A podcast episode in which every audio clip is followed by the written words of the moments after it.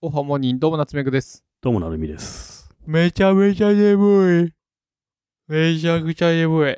そんな別に全然夜も更けてないんだけど、めちゃくちゃ眠い。まあでももう9時だからね。ふわふわふわ。いやー、眠い。なるみさん何時間ぐらい寝てるの10時間ぐらい寝てるよ。毎日。うん。毎日かなり寝てると思うよ。 10時間も寝れないんだけど、あの、そんな体力ないんだけど、起きちゃわない。意外と起きないよ、俺。そうなんだ。年取るとさ、起きるって言うけどさ、うん。全然起きれなくないいや、全然もう、うんマックス7時間だ。7時間以上寝れないよ。起きちゃう。いいんじゃん、別に。7時間ぐらいがちょうどいいんじゃないの結構寝ちゃうな。毎日10時間はすごいな。うん。で11時に寝て9時に起きるとかね。そんな感じかな。ふふふふふわ。いやはい、じゃあ、ラジオネーム、まひとさん。質問です。これだけは欠かせない。Chrome 拡張トップ3を20秒以内に教えてください。よろしくお願いします。夏目さんなんすかー、私はあれかな。ビデオスピードコントローラー。なんか倍速する的なやつうん。うんうん。なんか S だか D だかで早めれるやつ。これ便利よ。あの、どんな動画でも早めれるから。トップ3。あと2つ。 3か。クローン拡張そもそもそんな入れてないからな。あとワンパスワードじゃない。ワンパスワードね。それは俺も入れてんだよな。うん、あと、えもうそんぐらいで、もうそれ以外入ってない。あ、ほとんど。なんか僕昔の民だから、クローム拡張入れると重くなるって聞いたことあるからさ。うんうん。だから全然入れてない。Firefox 以外はく拡張入れちゃダメって俺聞いたことあるから。Firefox って今あんの ?Firefox なんて。なさそう。なんかどっかに買収された気がすんな。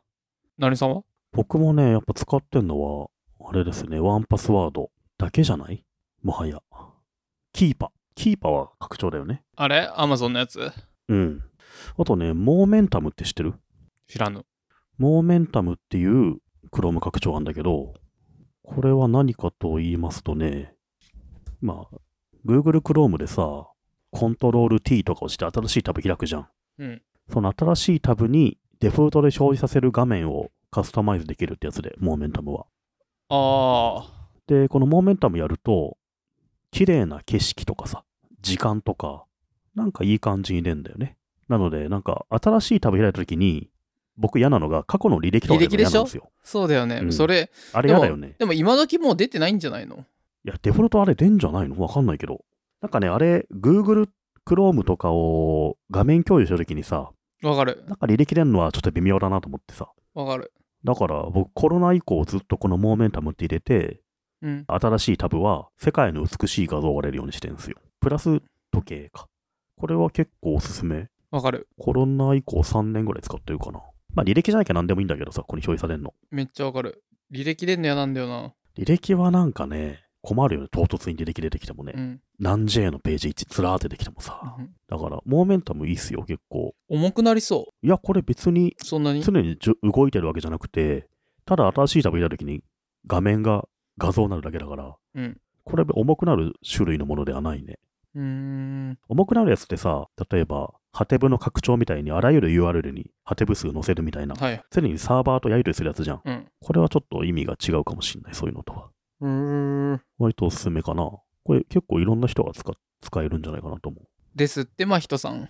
はい。ベスト3ではないんですけど、はい。うん。続きまして。なるみさん、なつめぐさん、こんにちは。今日は焼き餃子のお店について質問です。私は20代の頃、餃子がものすごく好きで、有名店の食べ歩きをしていました。おすすめの焼き餃子があれば教えていただければ幸いです。猫さん。うんおすすめの焼き餃子。おすすめの焼き餃子。これ、前も話した気がすんだよな。いや、話してないでしょ。あれ、俺、満州の餃子がうまいとは言わなかったっけ満州の餃子はうまいは言ったけど、しこの質問には回答してないね。うん。うん僕は満州の焼き餃子かな。西武線とか中央線にある餃子の満州というチェーン店の餃子は僕結構好きですね。実家の味なんだよね、これね。うんうん。そうだかなら今のもたまに買っちゃうんだよ。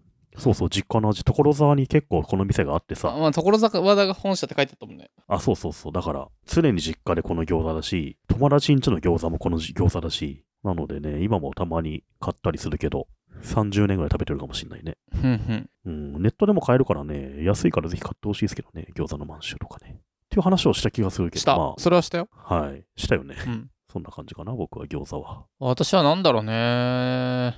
餃子好きだけど、そんななんか、ここのっていうの、タイガー餃子。ほうん。好きだね。タイガー餃子、どこにあるんだろう渋谷にはあるけど、それ以外どこにあるのかわかんないけど、なんかいっぱいいろんな餃子があるの。う。へえ。タイガー餃子。渋谷以外にもあるんじゃないかな。やっぱり広尾にもある。浅草、御徒町、うん。門前仲町と、東京中にあるね、これね。うん。タイガー餃子好きだね。餃子って美味しいよな。へえ、俺は行ったことないな、タイガー餃子は。あ、本当に。うん。美味しそう。餃子はね、どこの店行っても美味しいよ。まあ、まずい餃子ってそんな食ったことないな。うん。自分で作っても美味しいからな。ど、ど、ど、ど、どんぐり FM。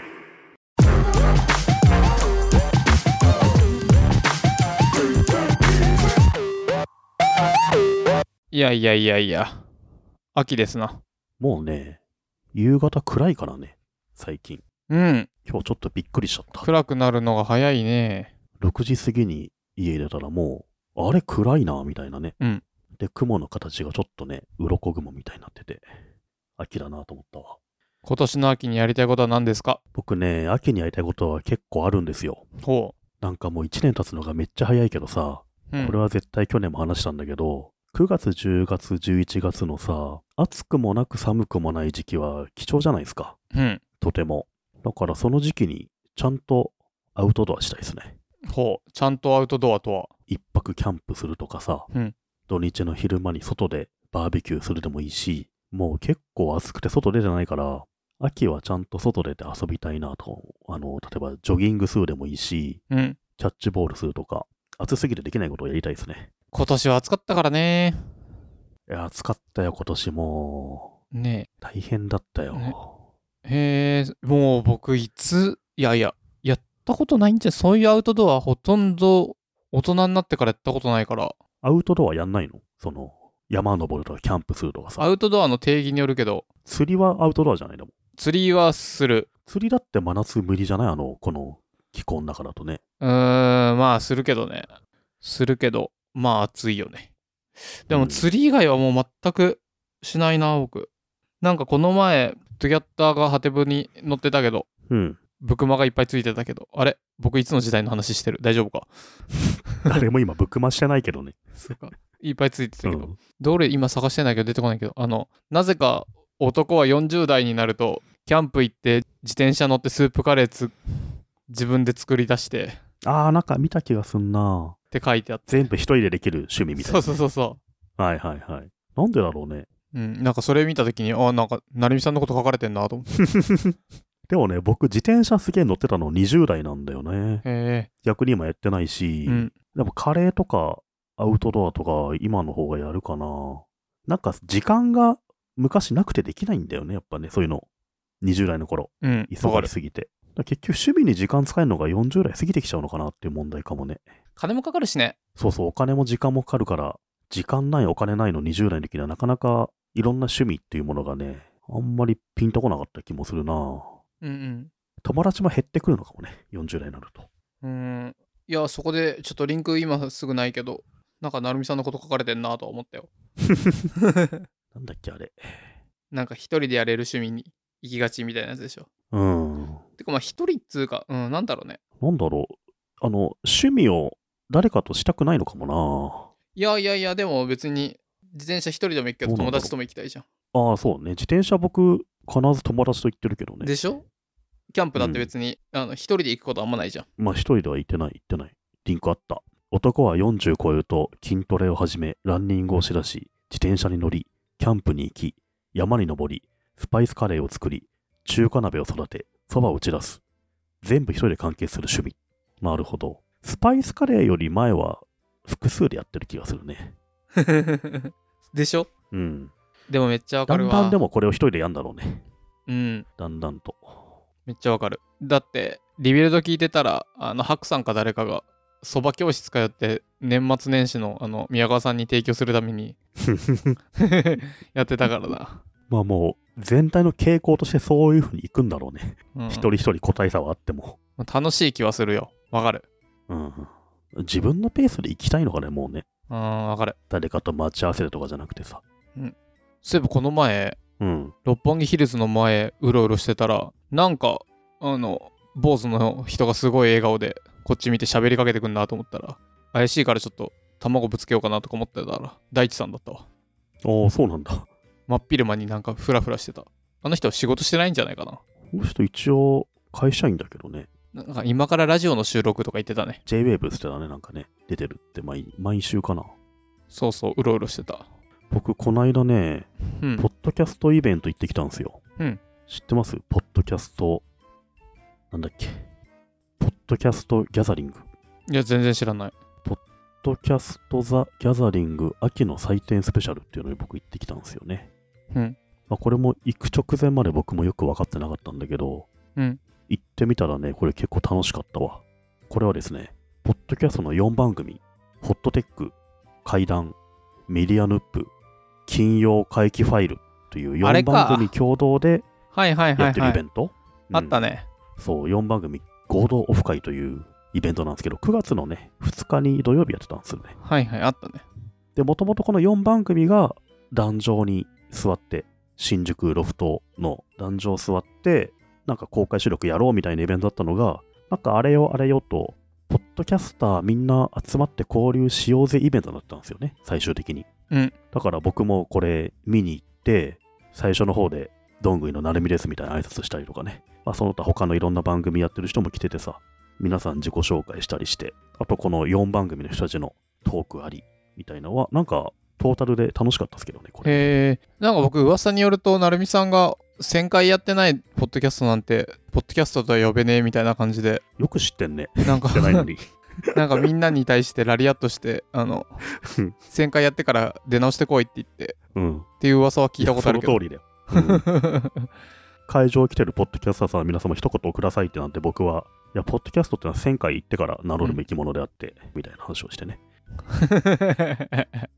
いや、でも楽しかったですね。 うんあの、どんぐりを聞いてくれてて、そのお便りをくれてる人とかもさ、うんいてさ、熊尾パパさんって知ってる熊尾パパさんって僕何度かお便りで見てる人いえてーさ、知らないうんあれ過去のね、履歴見たら2通3通ぐらいあって、うん多分読み上げたこともあるんじゃないかなと思うんだけど、なんかいろんな番組にお便り出してる熊パパさんお会いしたけど、うん60歳以上のなんかすごいおじさんだけどすげえ紳士的な人でね、話が楽しくて、いや、こんな人がいつもどんぐり聞いてお便りくれてんだなと思ったりとかね、なんか会うと不思議な感じで、まあ本当は会えて話せてよかったなと思うし、うんあとね、僕、密かに楽しみにしたのが、昔、自分の娘が大学文学部に入って、将来が心配だみたいな何度も言ってたねうんその話うんわかるよお便りくれた人。で、その娘さんは裏ドン入ってきたみたいなね、うんうんあるねお父さんの方が会場来てて、うん実際お会いできてさ、へえおあのお父さんの人じゃないですかみたいな話をして、そういう出会いも結構楽しかったのでね、いやー、なかなか行ってよかったなと思う。いいイベントでしたね。うーん結構さ僕の周りポッドキャストやってる人多いんだけど、うんあんまそういうの分かんないんだよねそういうのやっっててることがああそれ例えばその会場来た時に昔の知り昔からの知り合いのデザイナーのクレマさんって人来てたんだけどうんクレマさんって方と僕は Facebook でつながっててお互いのなんか動向とか一応知ってるはずなのになんかポッドキャスト今回も更新しましたみたいな投稿ってアルゴリズム的に全然下がっちゃうからさうん気づかないんだよねポッドキャストやってることにうんあの、SNS とかだと。だから、クレマさんも僕も久々に会って、初めてお互いポッドキャストやることを知ったりとか、そんなのが全然あるので、なんか人がポッドキャストやってるかどうかって、意外と知る術があんまないような気がするから、ああいう場で一回会えたっていうのはすごい良かったですね。それから僕ね、その人のポッドキャスト聞いたりしてるし、この来場パポッドキャスターっていうの見るの面白いね息抜き給湯室って何これこれちょっと面白そうじゃんいきなり給湯室さんのノートの人がやってんだけど、うん 面白くはないよ、別に。いや、嘘、面白いよ。なんで、なんで途端にフォローする、あの、閉まった会社でちょっと気まずいなみたいな。 いや、いきなり給湯室さんはね、もう面白いんですよ、これは。どっちのスタンスでいこうか迷ってんじ ゃん。ぜひこれはもう期待せずに聞いてほしいですね。期待せずにね。金友さんが報復絶倒のトークをしてくれるんでね、どっかんどっかん笑いがあるんですよ、息抜き給湯室は。とかね、みんな来てたんですよ。あと、近藤淳也さんも京都から来てましたよ。ねえ、書いてあるは。はてなのね。うん。あと、キャストアレディオの人は、まさきさん、小田陣さん、二人とも来てるしね。これ見ると、小田陣さん面白いね。今、ワンバブル6ミニッツっていう、ポッドキャストやってんじゃん。何かっていうと、うん吹き出し一つで6分喋るっていう。なんかこれ漫画のポッドキャストみたいなやつでしょ。そうそうそうそう。それ面白いね。うん。なんかね、このイベントは20年ぐらい前の初期のブロガーイベントみたいな雰囲気があうってん。さなんかそんな感じがして面白いね。わかる。私もポッドキャストやってるんですよみたいな。名刺はこれでみたいなさ。え、じゃあフォローしていいですかみたいな。トそうラッそクうバそうそうックしていいですかそうそうそう、そんな感じ。ブログ両名機みたいな感じで、しかもメンバーも変わってないのよ。甲斐さんいる、くしーさんいる、佐々木るさんいるみたいな感じでさ。一部メンバーは固定みたいな感じで、面白かった。これなんか僕行きたかったけど、あの、40代以下は来るなって、なんか塩かけられたんだけど、玄関で、入り口で。あのね、息抜き給湯室の金、千田くんとかは25とかだから、全然入れん。あ、そうなんだ。うん。なんか、ごめん、この回40代以上なんだっていう感じがしたんだけど。あれじゃないの主催者ぐらいじゃないの割と来てる人は若い人多かった気がするんだよな。ちょっと、まあ、なるみさんの若いが あれだわかけらんど、けど。いや、でもね、懐かしい人にも会えてよかったな。俺行きたかったなぁもう一回やってよ。またやんじゃないのうん。ちょうどね、無理だったんよね。懐かしい感じのするイベントでした。このイベントに先立って、いろんなアンケートをさ、ポッドキャストやってる人とか、ポッドキャスト聞いてる人にアンケート取って、その結果とかも発表したんだけど、なうんか、んどんぐりの影響で始めましたみたいなコメントとかさ、聞いてる番組はどんぐりですみたいなのもあって、嬉しかったですね。うーん。いや、いいイベントでしたね。ポッドキャスト・ザ・ギャザリング。主催者の皆さん、お疲れ様でした。ありがとうございました。